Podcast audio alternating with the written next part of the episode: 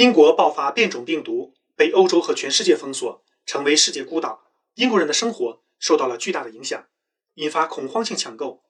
伦敦有人凌晨五点起就冒雨在超市前面排队，不少超市货架上空空如也。法国关闭了陆地卡车通道，过几天英国的蔬菜、水果和药物的供应就会出问题。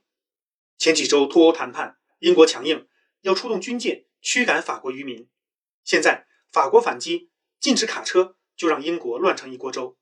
英法战争竟然是军舰对货车，实际上是英法对抗意志的比拼。眼看圣诞了，英国伦敦街头今天空荡荡。《每日邮报》说，伦敦沦为鬼城。英国飞往德国汉诺威机场的航班，六十三个旅客查出来十个新冠患者。机场提供了行军床，英国游客相当于被软禁在机场，一个都不准离开。欢迎大家关注卢晓夫看欧洲，谢谢。